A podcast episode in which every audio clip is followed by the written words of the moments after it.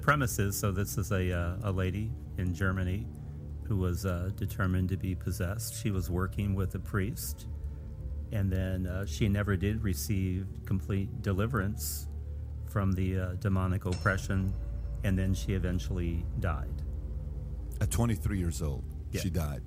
And first, she started experiencing this at 16 years old. And she would go to six different voices she would make, right? It's Nero, Cain, Judas, Hitler, Fleischman. I'm missing one.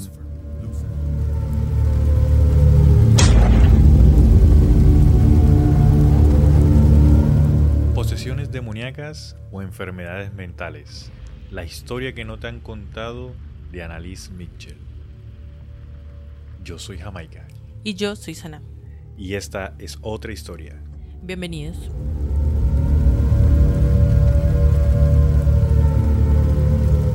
¿Cómo se dice Jamaica? Annalise Mitchell. Annalise Mitchell. Lo que pasa es que como esta chica es de Alemania, Alemana. entonces según lo que tengo entendido es Annalise Mitchell. Annalise Mitchell. Sí, Ok, es que uno escucha muchas cosas y a veces y hasta barbaridad. sí.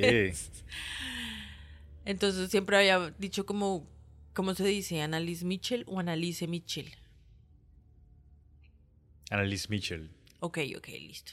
Para empezar es sin T, Mitchell. Es Yo le estoy metiendo como una T. Es sin T, ¿cierto? No, sí, entonces es Annalise Mitchell. Bueno, más conocida como Emily Rose.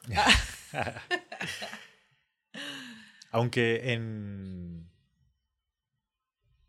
En Dark, si te acuerdas de que el muchacho este que se pierde, que es Mikkel, Sí, Mikkel. Michael, Michael. ellos dicen eh, Mikkel. Mikkel. El, el Michel es Mikkel. Entonces, según lo que yo. Por eso te digo que lo que yo sé es Michel, pero. De Oh, pronto puede ser Annalise Mikkel. Puede ser, sí, puede ser. Si hay algún alemán, algún alemán parlante. Alguien que sepa alemán. Sí, porfa ahí que nos tire cómo se pronuncia bien el apellido de la chica. ¿Tú crees que la gente que sabe alemán va a estar escuchando nuestras conspiraciones y nuestras teorías Ey, ay, locas? mira, te, voy- te quiero comentar que cuando yo reviso así quienes nos escuchan, porque pues nos muestra de qué país sale Alemania. Las estadísticas. Sí. Perdón, quisiste decir cuando nuestro departamento de comunicaciones y estadísticas, ratings y demás, Community Manager gerencia, Sí, sí, sí. ah, cuando yo te digo a ti, demonio, ¿cuál es la primera imagen que ¡plaf! se te queda en la cabeza? Tú, demonio. Un ser oscuro con, de forma cambiante, malo. O sea, siempre intenta as- eh, dañar a alguien o a algo. O sea, sí, negativo. Pero lo estás llevando ya demasiado.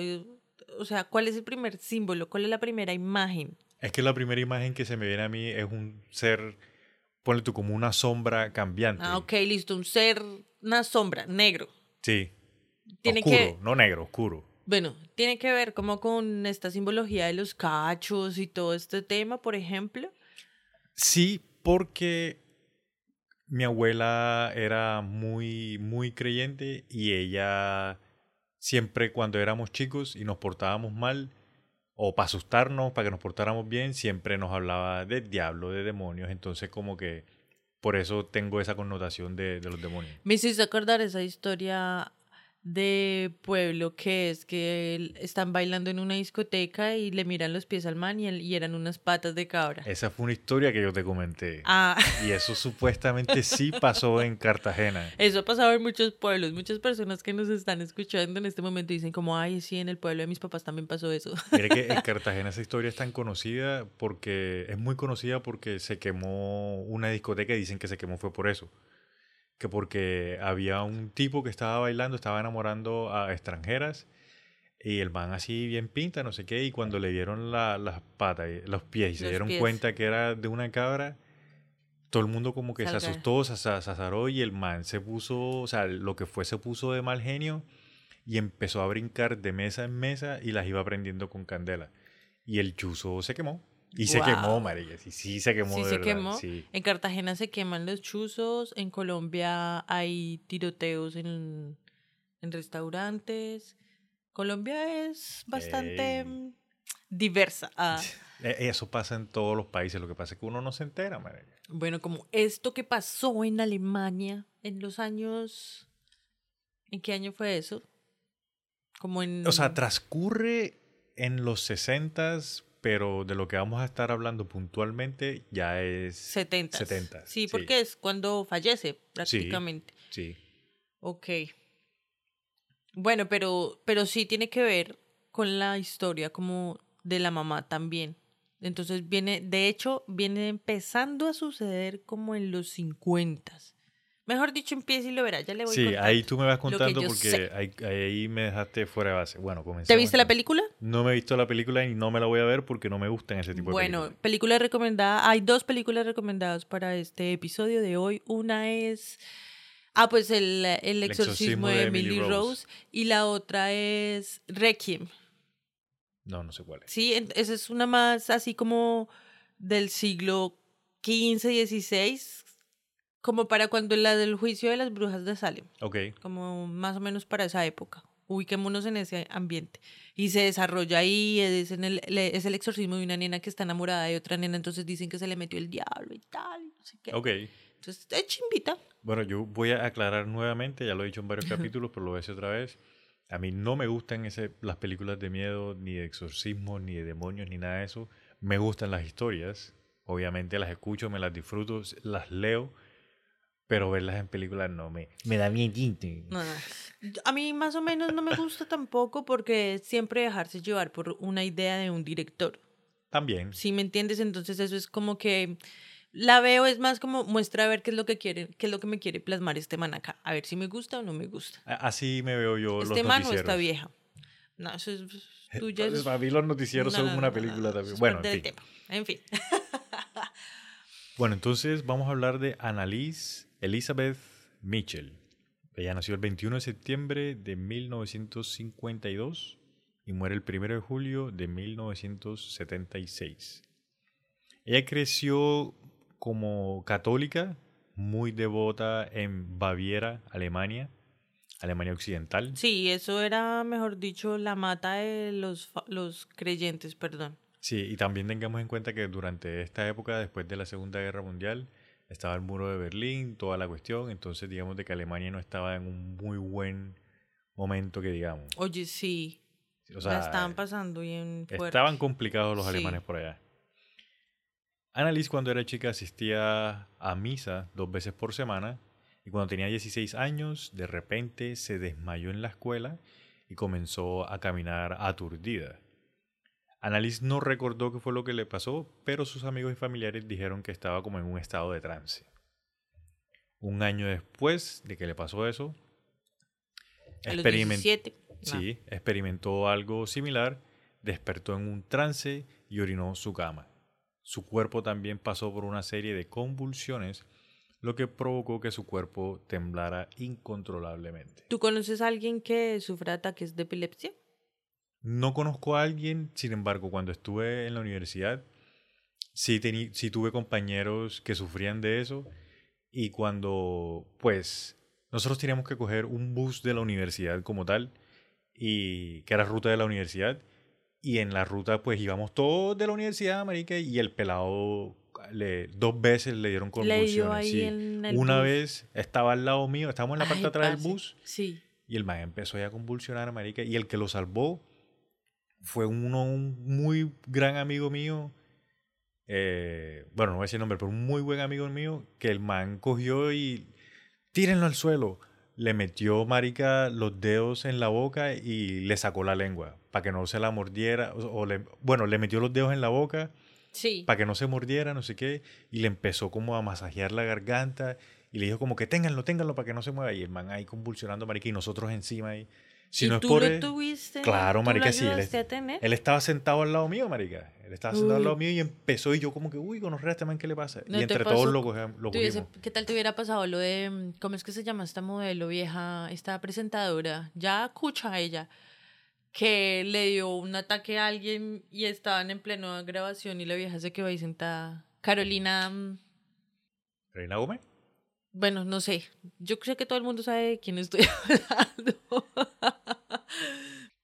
Yo una vez en el colegio también a una compañera de repente como que sonó el puesto muy duro y se cayó el puesto y empezó a convulsionar.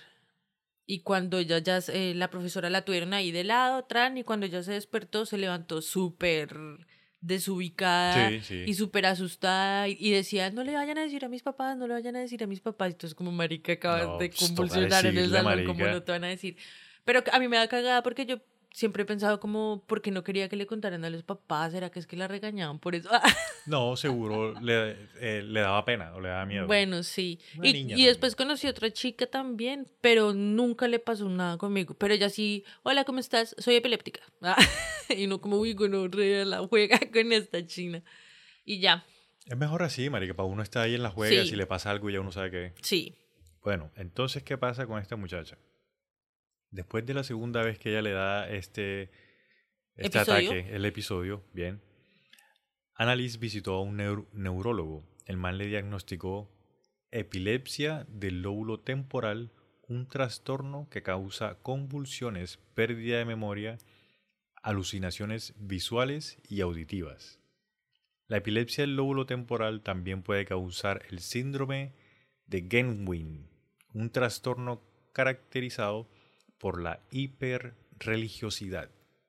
O sea, a ella le diagnosticaron una epilepsia bien grave, de gran mal, y cuando a ella le, le da el segundo episodio, ella pasó un largo tiempo en el hospital. Sí, Entonces, una de las cosas que comentan es que ella le decía a la hermana, porque ella tiene una hermana, le decía a la hermana que ella no quería que la metieran en un hospital y que la amarraran, o sea, que la trataran como una loquita. Ella no quería eso. Entonces, eso hay que tenerlo en cuenta para el desarrollo de la historia. Me voy a adelantar también y voy a decir algo. O sea, la historia la vamos a separar en dos pedazos. creo que ya, ya habíamos empezado Sí. hace rato. Vamos a narrar la historia y luego vamos a aclarar qué fue lo, lo que pasó. Sí, sí. ¿Listo? Como los puntos. Sí, los puntos que hay que tener en cuenta Ajá. y tin tan. Pero eh, ah, ahí vamos. Después del diagnóstico, Annalise empezó a tomar medicamentos para la epilepsia y se matriculó en la Universidad de Würzburg en 1973. Sin embargo, ya llegó el punto en el que los medicamentos no la ayudaban. A medida que avanzaba el año pues, de la universidad, su condición comenzó a deteriorarse, aunque todavía tomaba la medicación, pero no le hacían nada, como había dicho. Annalise comenzó a creer de que estaba poseída por un demonio y que necesitaba encontrar una solución fuera de la medicina. Lo que pasa es que ella ya estaba teniendo, sí, ya estoy empezando a meter la cuchara, No, pero pero dale, dale, dale. ella ya estaba empezando a tener episodios un poco más subidos donde como las voces, eh, se, se quedaba ladrando debajo de la mesa del comedor horas. Sí, o sea, Sí. ya son comportamientos que uno dice como, ¿qué? ¿Cuál es el cortocircuito que hay ahí? Entonces, los papás ahí ya, la, ya dijeron como, no, esto ya está superando lo médico, las medicinas tampoco le están haciendo nada. Hay que, es- pues, o sea, ya empezaron como a hablar con el párroco, con el cura. Pero, momento, de ya ellos. te estás empezando No, a... no, no, no, no. Es Ajá. que, o sea, como a confesar y a trin y ya empieza como a, mm, ¿cómo se dice? A buscar en refugio en la iglesia para la situación que está viviendo, ¿sí me entiendes? Bueno, sí, tengamos en cuenta de que los padres son altamente religiosos también. Muchísimo. Donde, si van, do- comenzando con que van dos veces a, a misa. ¿Quién va dos veces a misa? Ellos eran, es que esa es la época, parce. Sí. Es la época. Están en un pueblo de blancos, alemanes más católicos que el Alemania, berraco. sí. Y en esa época no era solamente si tú eres, ah, eres católico, ah, eres cristiano, ah, eres luterano. No. Allá ya el ser católico era súper estricto. Sí. Sí, como que se tenía que cumplir al pie de la letra. Ahora la gente, o sea, en ese tiempo no existía eso de, sí, soy católico, pero no, no, no ejecuto, no ejerzo. ¿Cómo es que dicen ahora? Que son católicos, pero que no van a la iglesia, que no, No par- sé que no lo dicen. practican. Bueno, ya. Gente que se inventa vainas ahí para enredar. Bueno, Annelies comenzó a ver la cara del diablo donde quiera que iba y dijo que escuchaba demonios susurrando en sus oídos. Cuando escuchó a los demonios decirle de que estaba maldita y que se pudriría en el infierno mientras oraba. Entonces ella concluyó de que el demonio era el que la estaba poseyendo. Es que ahí, cuando ella empieza con esos delirios de los demonios y las caras y tal, ahí ya estaba interviniendo la iglesia. Ahí a ella se supone, ¿no? Según lo que cuentan, ya la estaban sugestionando. Ok. Yo voy a dejarla ahí, más adelante Ajá. profundizo. Mira que, aunque muchos neurólogos tienen información psicoterapéutica, deberían ser capaces de, recono- de reconocer a tiempo la depresión que se produce después de la epilepsia. Y a Annalise no le dieron ese diagnóstico. Entonces ponle tú, o sea, los doctores cuando le diagnosticaron, le dijeron, sí, tienes este problema, epilepsia, problema en el, en el temporal, pero no le dijeron de que después de que le dieran los ataques, ella iba a caer en una profunda depresión. Entonces esa profunda depresión Con bipolaridad. con bipolaridad combinada tal vez con lo que tú dices, con la influencia de del padre y de la familia y de esto, eso influye en el que ella diga de que son demonios, o que el demonio es el que la está poseyendo. Sí. Bueno.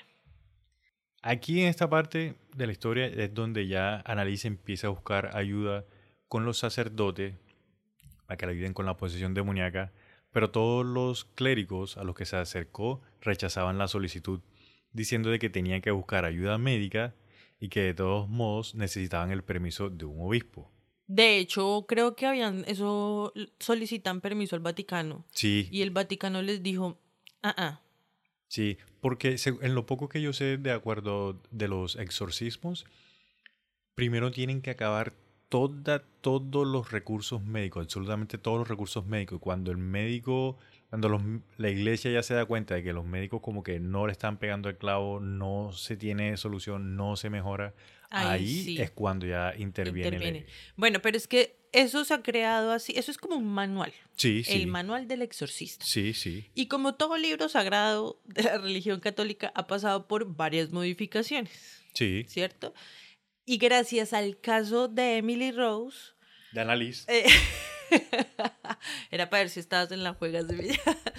y gracias al caso de Annalise, empezaron a mm, ser más estrictos con ese tipo de documentación psicológica, psiquiátrica, médica, de exámenes hasta cuánta mondada y todo eso.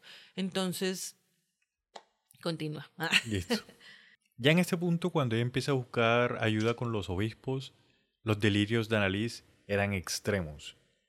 Creyendo que estaba poseída, se arrancaba la ropa del cuerpo, realizó compulsivamente hasta 400 sentadillas al día. Yo escuché que 600. Bueno, imagínate. Se arrastraba debajo de la mesa, ladró como un perro durante dos días, lo que tú decías, comía arañas y carbón. Insectos. Mordía la cabeza de un pájaro muerto y lamía su propia orina del suelo.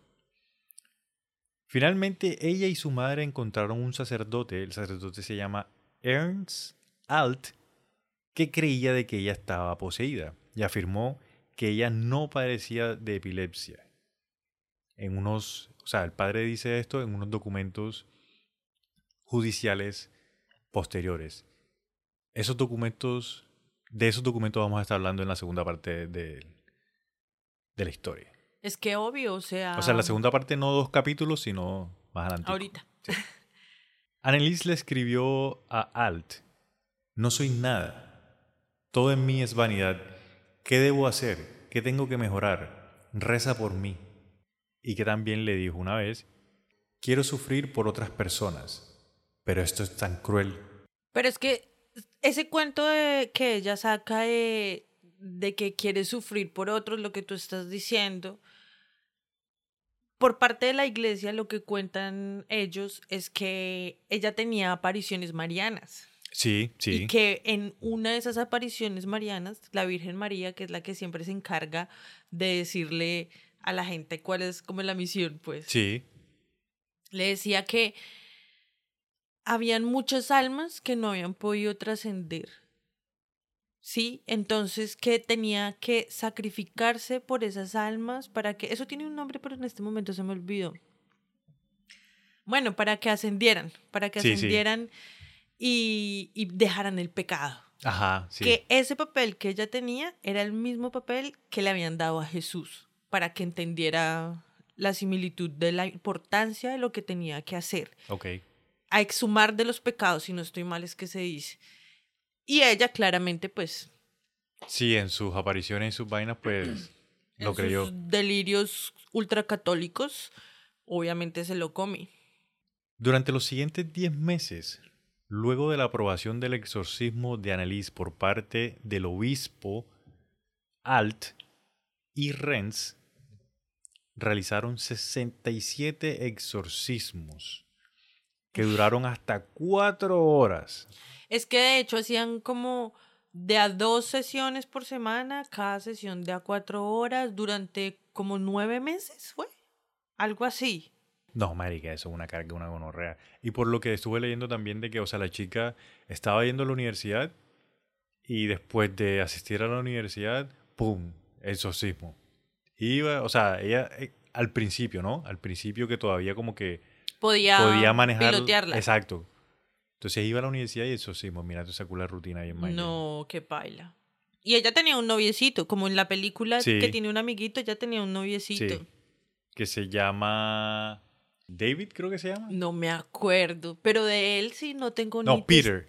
El novio se llama Peter. Oye, yo nunca quise, nunca he averiguado el novio. Bueno, voy a averiguar y Es si que- encuentro algo charro les cuento. Yo, yo sí escuché de que tenía un novio que se llamaba Peter, pero el man habla muy poco, porque el man siempre estuvo ahí ayudándola, pero el man no entraba a las sesiones de no, y de todas formas llega un punto en el que man ya se tiene como que alejar un Sí, poco. sí, sí, sí. Mira, a través de las sesiones, Annalise reveló que tenía, que creía que estaba poseída por seis demonios: Lucifer, Caín, Judas Iscariote, Adolf Hitler, Nero y Fleischmann. Fleischmann era un sacerdote que había caído en desgracia, que vivía en un pueblo cercano al que ella vivía. Entonces, Sí. que era un padre, según lo que escuché por ahí también, era un padre que el man era mujeriego, le gustaba el alcohol, le gustaba, andaba en malas andanzas ya. Sí, yo digo ahí, ¿será que es que ella decía que tenía seis demonios encima?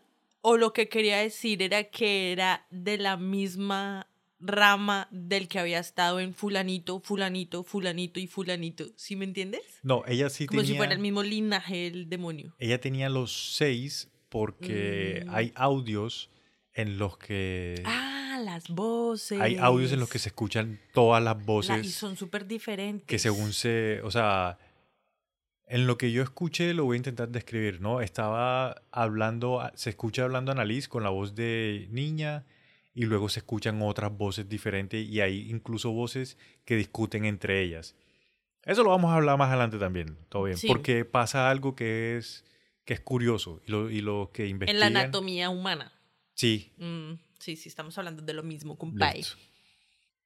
Los demonios discutían entre ellos, Hitler diciendo, la gente es estúpida como cerdos, creen que todo se acaba después de la muerte. Y continúa Judas diciendo que Hitler no era más que un bogón, que no tenía voz real en el infierno. A lo largo de las sesiones, Annalise solía hablar sobre morir para expiar a la juventud descarriada ¿Sí ves? y de la época y a los sacerdotes apóstatas de la iglesia moderna. El, el mensaje de las apariciones marianas. Sí. Annalise se rompió los huesos, se desgarró los tendones de las rodillas Uy, sí. por estar continuamente arrodilla- arrodillada en oración.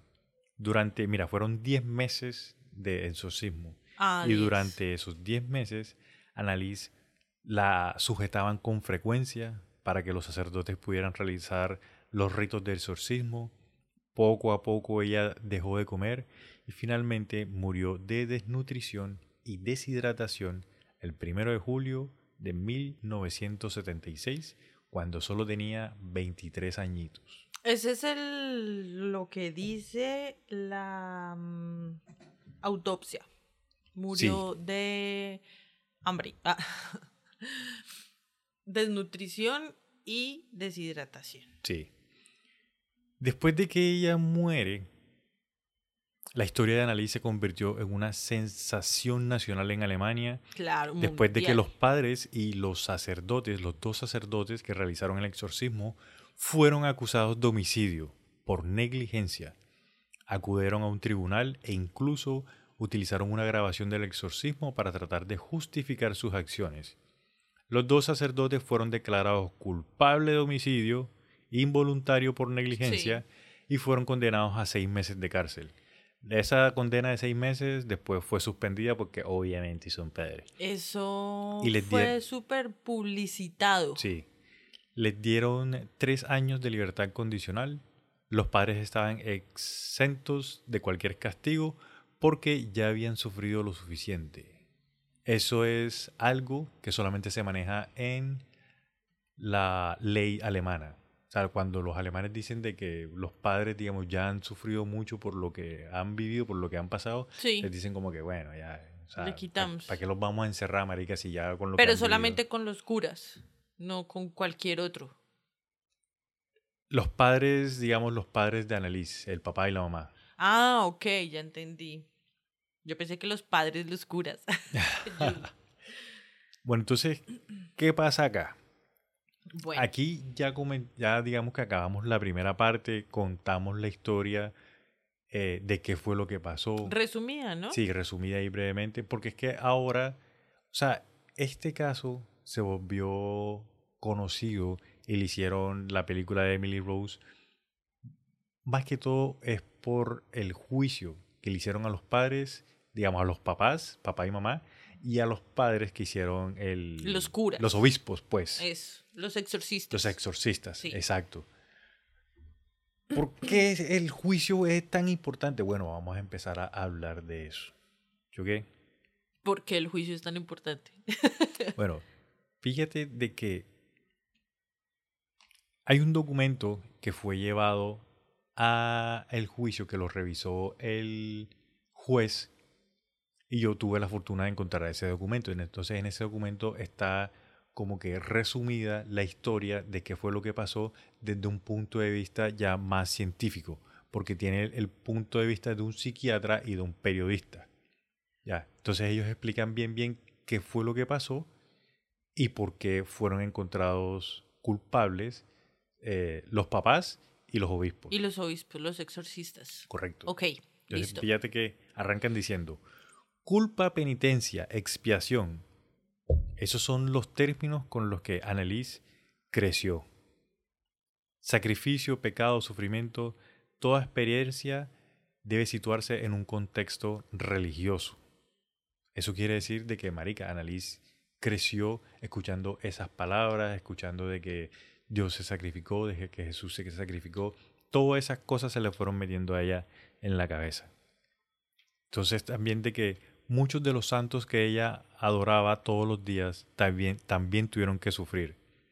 Hay veces en las que ella contemplaba el suicidio, tenía una depresión que empeoraba, empeoraba y empeoraba, que ya no le veía sentido a las visitas del médico. Y lo que yo te comentaba, ella Sí. no quería, le comentaba a la hermana que no quería que la metieran pues en un loquero y la amarraran y le hicieran todo este tipo de Porque ella cosas. sabía que lo que ella, o sea, ella estaba súper, hiper, mega convencida de que lo que ella tenía era espiritu- e- espiritual. Sí, ¿Sí? Mira que desde el verano de 1973, los papás les pidieron a varios pastores que le sacaran al diablo que tenía dentro.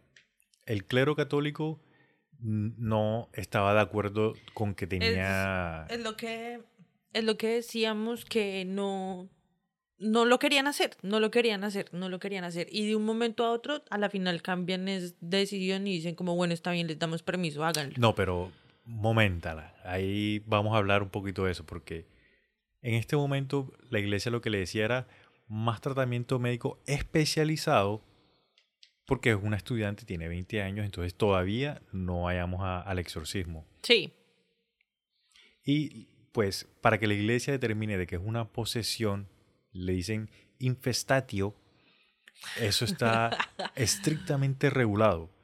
Y significa de que o sea, para la iglesia es un 100% de que demonios se han apoderado del cuerpo humano. ¿Listo? Sí. En 1974, el párroco que cuidaba de Annelies, Ernest Alt, el man solicitó un permiso a un obispo de Würzburg. La solicitud es nuevamente rechazada. Oh, sí. Sí. Y entonces, ¿cómo lo hizo? Sin, sin permiso de Ahí, la. ahí vamos, espérate un momento que vamos. Mira, el pastor Alt recomienda un estilo de vida aún más estricto, más religioso. La pobre Annalise abre las puertas de golpe, dice, no soy nada, lo que te he comentado, no soy nada, todo es en mí, es mi vanidad. ¿Qué debo hacer? Necesito mejorar, oren por mí. Los psicólogos que estaban como que pendientes del caso también Sí. siempre hablaron de una inducción doctrinal. O sea, el hecho de que los sacerdotes fuesen tan, tan, tan estrictos con la forma en la que ella tenía que llevar la vida, hicieron de que ella tuviera un desarrollo sexual perturbado y como ella tenía una epilepsia en el lóbulo temporal diagnosticada, eso influyó en la psicosis de Annelies. Eso fue lo que concluyeron los médicos. Pero eso no tienen. ¿Y por qué con lo sexual?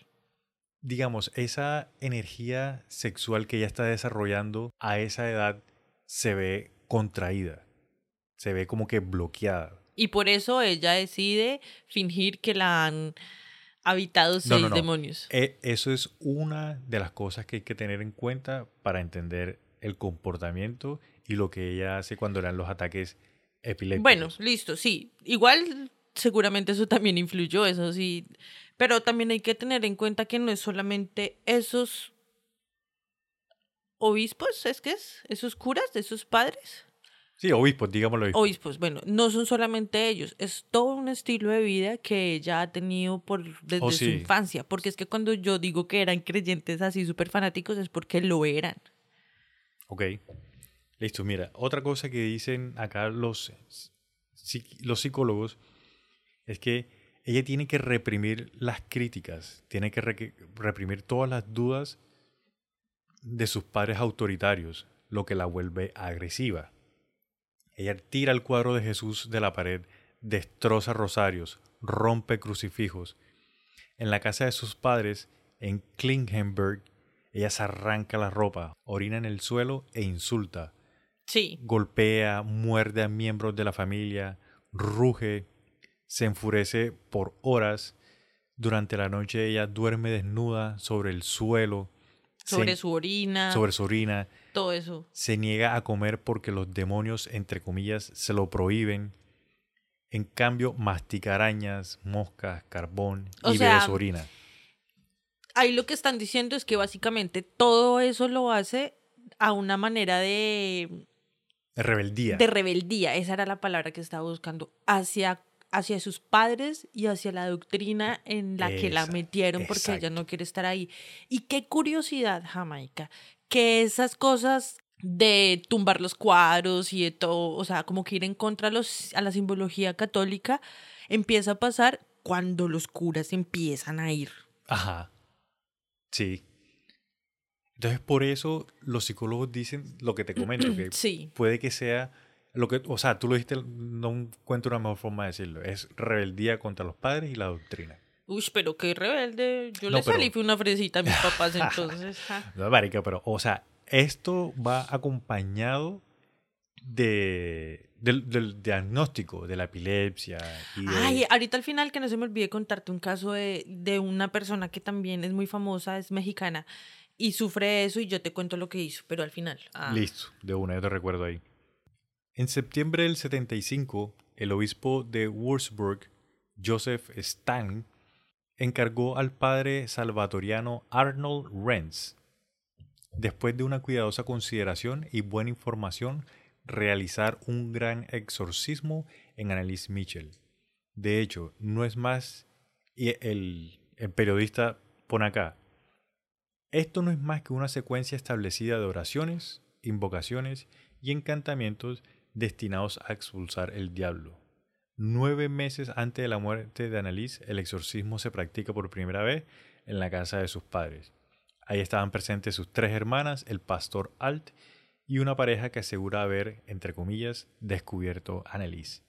Entonces, acá es donde supuestamente le aprueban, no, o sea, supuestamente bueno, le sí. aprueban el Por exorcismo. Ajá. Pero si te das cuenta, es, no es aprobado por el Vaticano, es aprobado por otro obispo de otro pueblo. Como que alguien de cargo pesadito le da su apoyo y Exacto. una vez le reconozca, listo, yo le reconozco y lo puede hacer, entonces él ya toma eso como, ok, vamos a arrancar. Exacto. Hay que tener en cuenta que todo esto que tú estás hablando de la ceremonia que se tiene que hacer, es- todo eso es un ritual, o sea, de hecho son diferentes rituales, ¿no? Sí, sí. Y eso tienen un origen del que pues yo hablaré después, porque si no, marica, duramos dos, tres horas aquí hablando y eso.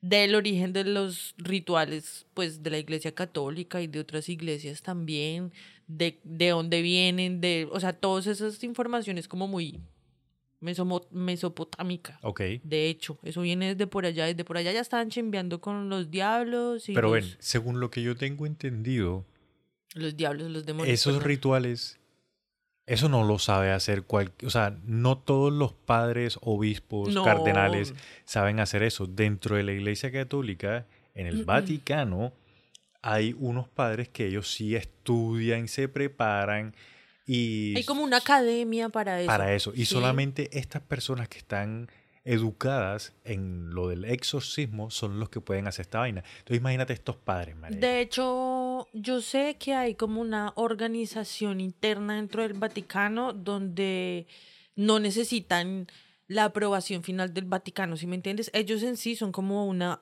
propia autoridad, pero es una, o sea, es gente pesadita de, pero de eso allá del Vaticano. Pero eso es hoy día. Sí, Para esta época, sí o sí, Ah. tiene que ser aprobado por el Vaticano. Sí, para sí, que sí, vaya una de estas personas. no, pero digo, ahorita hay como una asociación más grande para que más curas puedan estudiar esas vueltas. Hay como una rosquita y hay un parchecito. Sí, hay un grupo en Facebook. y bueno, todo. pero el Ah. punto al que voy es, estos padres, estos obispos, estos señores Sí. no tienen educación, no tienen el conocimiento. Puede que sepan algunas de las oraciones o algunos de los rituales, pero no están preparados para hacer un exorcismo. Pero creo que uno más, o sea, digamos que los dos tenían conocimiento, pero no el, suficiente. No Ok. necesitaban, digamos, algo así más de experiencia. Uno más que el otro. O sea, el primero, el que encabezaba la, la, la mm, ceremonia, el man ya tenía más idea, pero igual todavía era como muy... Están muy crudos. Sí, y es que, ¿sabes? Yo también que siento que estaban muy debajo de cuerda. Como que hagámoslo Sí, aquí sí, suavecito para que sí. no se vayan a dar cuenta y que estamos moviendo energías y tal, a ver cómo nos va. Sí, Sí, como quien dice, es mejor pedir perdón que permiso. sí. Algo y lo, así. Y lo otro es que, de acuerdo a lo que yo sé, cuando van a hacer ex- exorcismos, eso es ¡pum! De una.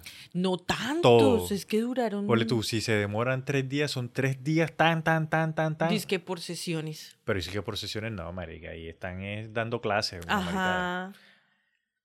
Ya está. Sí. Entonces, no. mira, el periodista de la nota esta que tengo acá, el man dice, rezan, agitan el crucifijo, Padre Nuestro, Ave María, se reviran refrescos y pasteles en el medio. Annelies ruge, se enfurece, sobre todo cuando le tiran agua bendita, quiere morder y quiere pegar. Tres hombres la sostienen o la amarran y Annelies maldice. Imbécil, bastardo, déjate de cosas sucias. Se crean más de 40 protocolos de cinta. ¿En qué momento se le habrá corrido el champú del todo que empezaba ella a gritar todas esas cosas y hacer todo eso, ella siendo una niña tan de la casa, hermana mayor que tenía que dar ejemplo, iba a la universidad, o sea, era súper, ¿sí me entiendes? Sí. ¿En qué momento se le raya la cabeza así? ¿En algún ataque epiléptico será que... Yo, yo creo que ella también pueda que, que tenga esquizofrenia, por lo que escucha las otras voces. Yo también creo. Y marica, con, con lo poco que yo sé de la esquizofrenia, yo sé que, o sea, se te prende el taco y cuando se te prende el taco ya eres otra persona. No, y ni siquiera te das cuenta en qué momento Sí, dejaste, marica. saliste del cuadro de la escena. Y más que ella no, en este momento ella no está bajo medicamentos ni nada, entonces tiene Ella, la sí. enfermedad y mira ahí, tum, tum, tum, bien arriba. ¿Qué más dicen en el artículo? El padre Renz y el pastor Alt, ellos intentan provocar a los seis demonios con oraciones, conversaciones y agua bendita, para que dejen a Annalise. Hitler, espíritu impuro, te ordeno que dejes en paz a esta sierva de Dios. ¿Cuándo vas a salir? Bastante extraño que el austriaco, al que llamaron, responda al sacerdote en un dialecto francofono y por la boca de Annalise. Viejo bastardo, no voy a salir. Esa cosa de mierda puede balbucear durante mucho tiempo. Y muchos de los diálogos que tuvieron los padres con Annelise, con los demonios, quedaron grabados en... Pues ellos grabaron muchas de las sesiones como para tener un backup y para tener un respaldo de lo que ellos estaban haciendo. Bueno, pero en cuanto a lo de los idiomas, a mí sí me parece que ahí hay un bache re gigante. Porque ella hablaba, imagínate, o sea, respondía como Hitler, respondía como Caín, claramente respondía como, ¿quién más? Lucifer. Obviamente sabía, eh, ¿cómo es que son estos idiomas? Sumerios.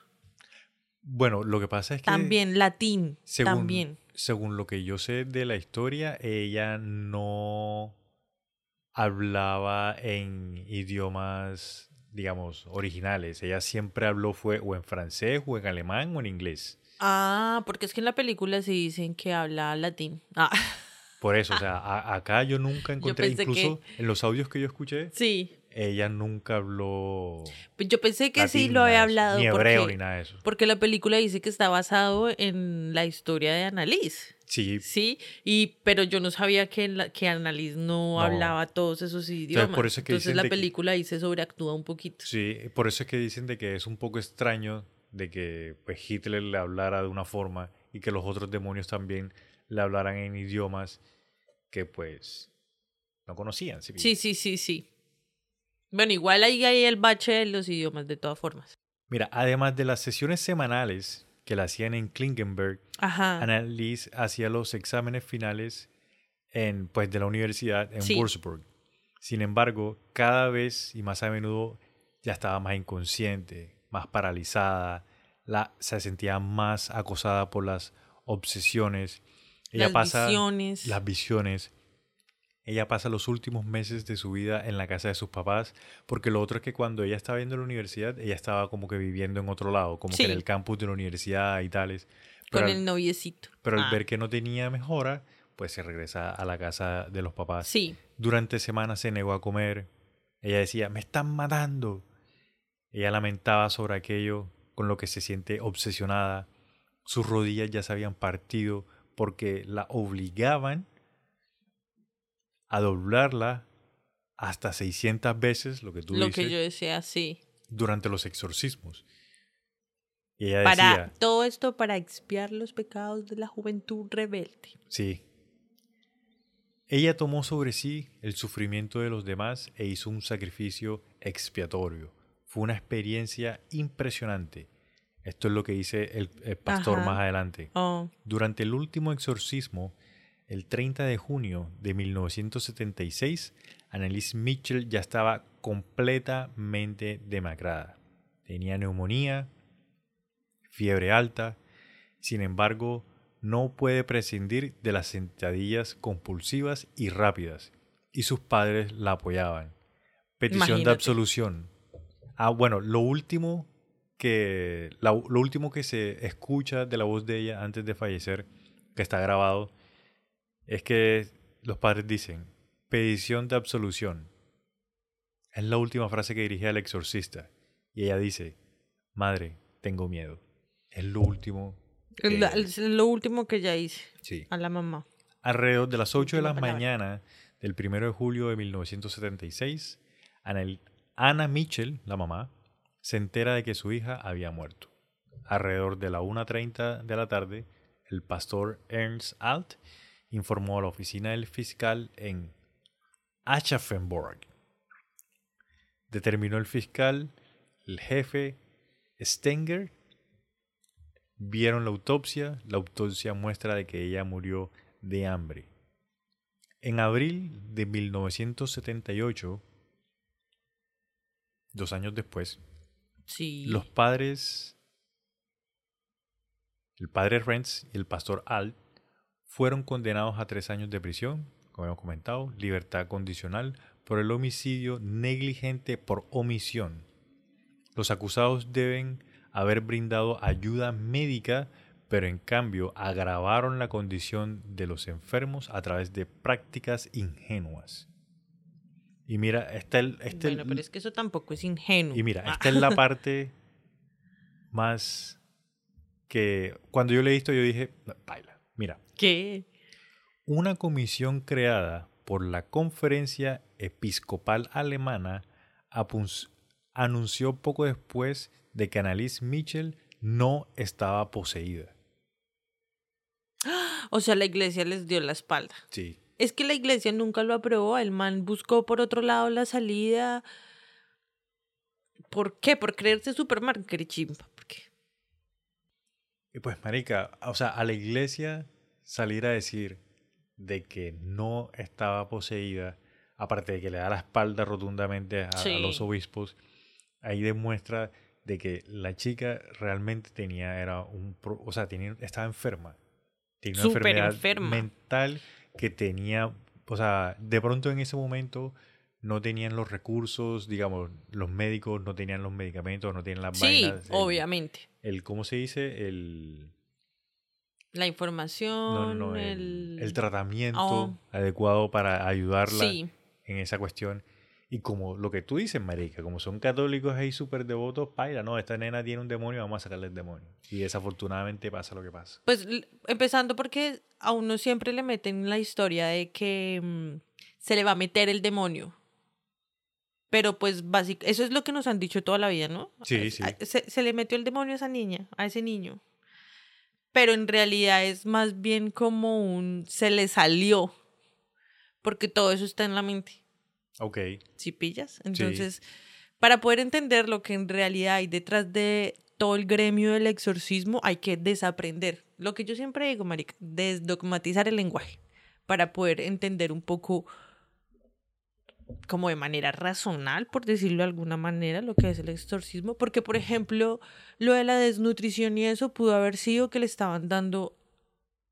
En el exorcismo se dice que si te ponen a aguantar hambre a ti, o sea, tú no te alimentas tu cuerpo, no se alimenta tu mente, no se alimenta nada, vas a estar débil y así es más fácil sacarte el demonio. O meterte o, hundirlo y cerrarle la o cerrar esa puerta o bueno, como sea, como ustedes lo vean en su mente. Por ejemplo, ¿tú te acuerdas la escena de Constantín de cuando el man está metiendo a la detective en una bañera para que a ver qué se pilla del otro mundo? De, pues, del infierno supuestamente, donde están los demonios, eso es también una forma de exorcismo. Que hay un segundo en el que lo meten al agua para, y que ahí supuestamente se liberan los demonios que hayan. Pero si te pasas de ese segundo exacto, que pues nadie sabe cuál es en realidad, te puedes morir te puede dar un paro broncorrespiratorio, te puedes ahogar, te puedes, de todo pasa en cualquier momentico. Por mm. ejemplo. Oh, ¿Sí, me entiendes? Entonces, ahí hay cosas como, eh, esas cosas son pesaditas y esas cosas son importantes para estudiarlas más a fondo, pero como este caso es de mentiras. Ah. Bueno, tampoco es de mentiras, sino que en resumidas cuentas, eh, la chica no necesitaba exorcismo. Y, y, y todo, todo lo que influyó en ella fue lo de la, la doctrina la del catolicismo. Sí. hacia ese lado fue donde lo desvió. Pudo haberse desviado hacia, no sé, volverse una asesina en serio, volverse una enferma, volverse una adicta de drogas. Pero en ese tiempo, pues esas cosas no pasaban. Y hay que ver también que ella estaba como en un pueblo pequeñito. Y bueno, esos pueblos pequeños, marica. Desde la versión de la iglesia, entonces ellos dicen que las eh, visiones marianas y no sé qué y bueno, y de todas formas también toda historia tiene varias versiones, ¿no? Entonces, esa que tuviste es como la versión de psico, psico... El psicoanálisis. El psicoanálisis, esa munda. Pues, señora, por favor. Entonces, la iglesia también da su propio análisis. Y desde, mm, así como un resumen jocoso rápido, ¿no? Entonces, primero lo de las apariciones marianas, ¿no? Que le explicaban a Annalise no, venga, es que usted la misión. tiene que sufrir porque cuando usted sufre, exi- exi- exume, Exu- sí. exume otras almas pecadoras, ¿sí? Sí. Y, y estaban en los setentas, entonces el hipismo, y más en Europa fue un hipismo sexual más, ¿cómo se dice? Más pornográfico que hipismo en realidad. Entonces, bueno, por todo ese lado y por la, la parte de la familia, súper sugestionada, y ella se creía ese cuento, se creía que ella venía a hacer lo mismo que Jesús hizo, o sea, ella fue elegida, ella es, ¿cómo es que se dice? Diferente a todas las demás. Sí. Sí, pero aparte de eso, también decían que eso se debía a una maldición. ¿Listo? Resulta que cuando la mamá era joven, eh, se, se preñó por allá con otro señor. Y eh, quedó soltera. O sea, el señor no responde. No responde por sus hijos desde, desde hace siglos. Entonces, esa misma excusa aplicó en ese momento y ella tiene el hijo, pero después el hijo fallece. Porque supuestamente la esposa del otro señor, del primer, mar- o sea, el primer man con el que se comió, Sí. le, la maldijo. Oh, ok. ¿Listo? Entonces esa maldición le cayó sobre su hijo y sobre sus, su familia, su hogar. Ok. ¿Listo? Y que por eso Annalise salió con demonios. Ah, mira, eso no me lo sabía. Imagínate, eso está ahí.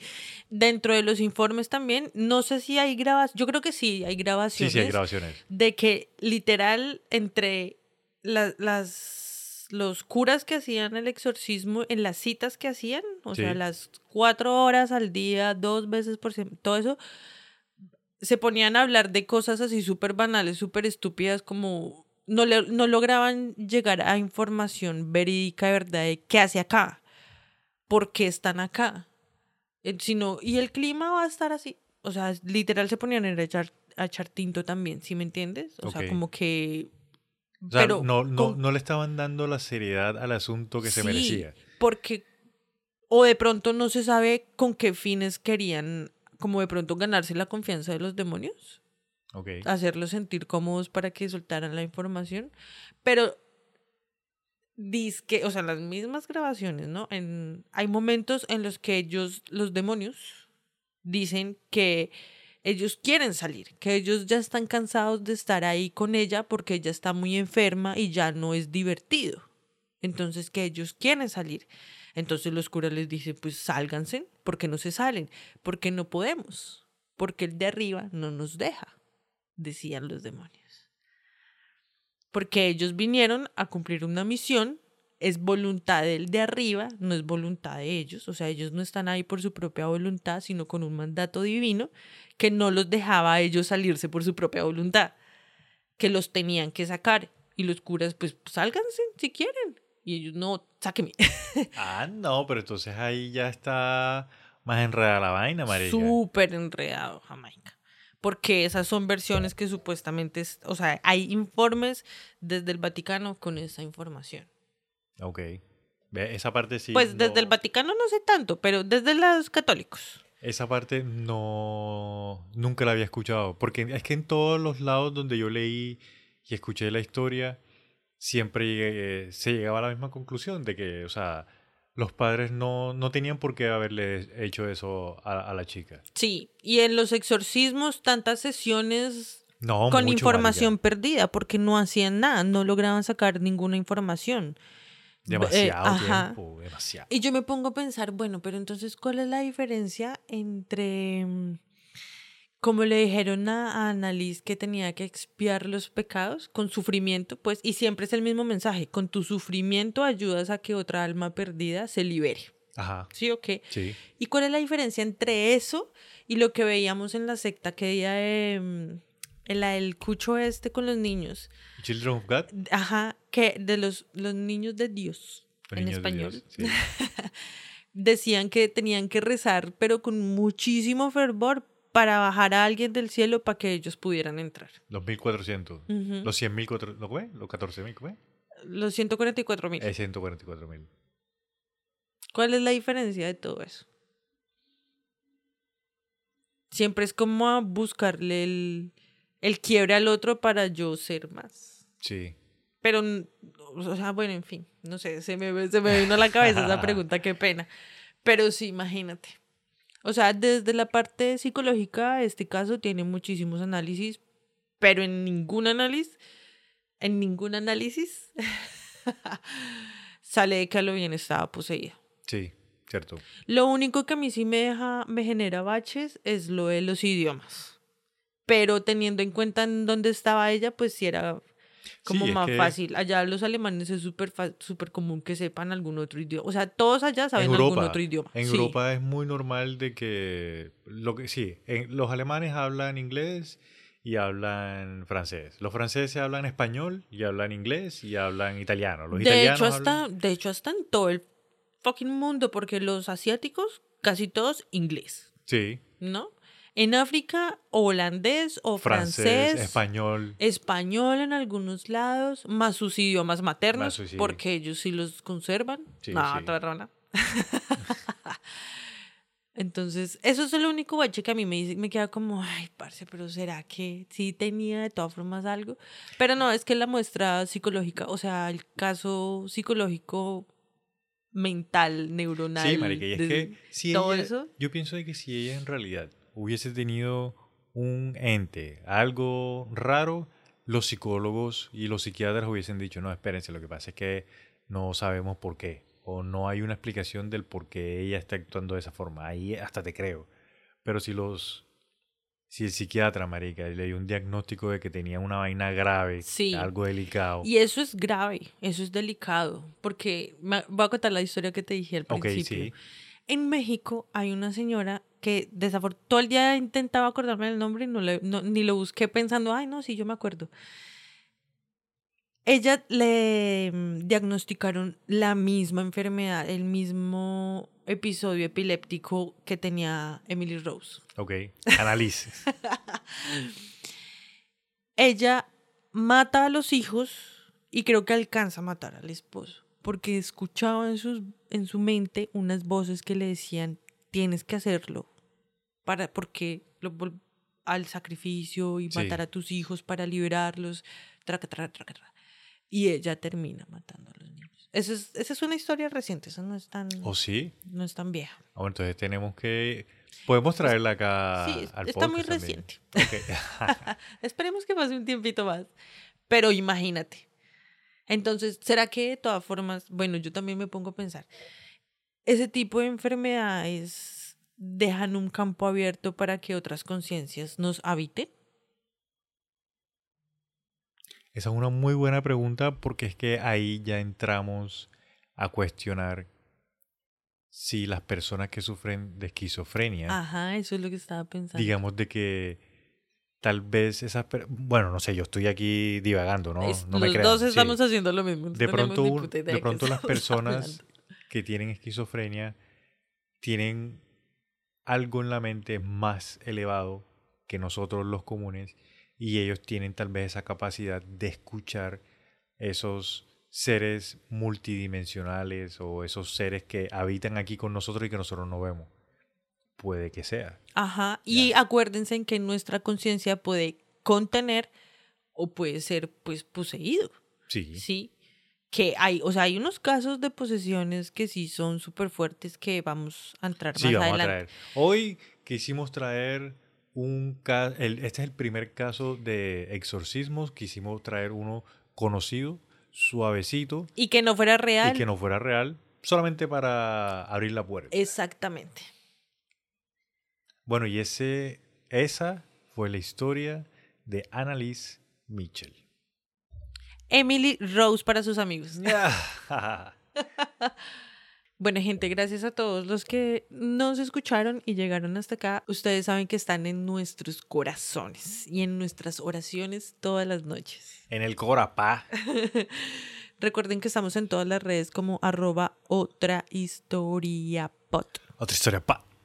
Dense una vueltica por las galerías, que tenemos bastante información chéveronga. Síganos sin pena, reconozcan su verdad conspiranoica. Comenten que aquí estamos para servirles. Me siento como, como en un anuncio ya todo pregrabado, súper, sí. hiper, mega grabado.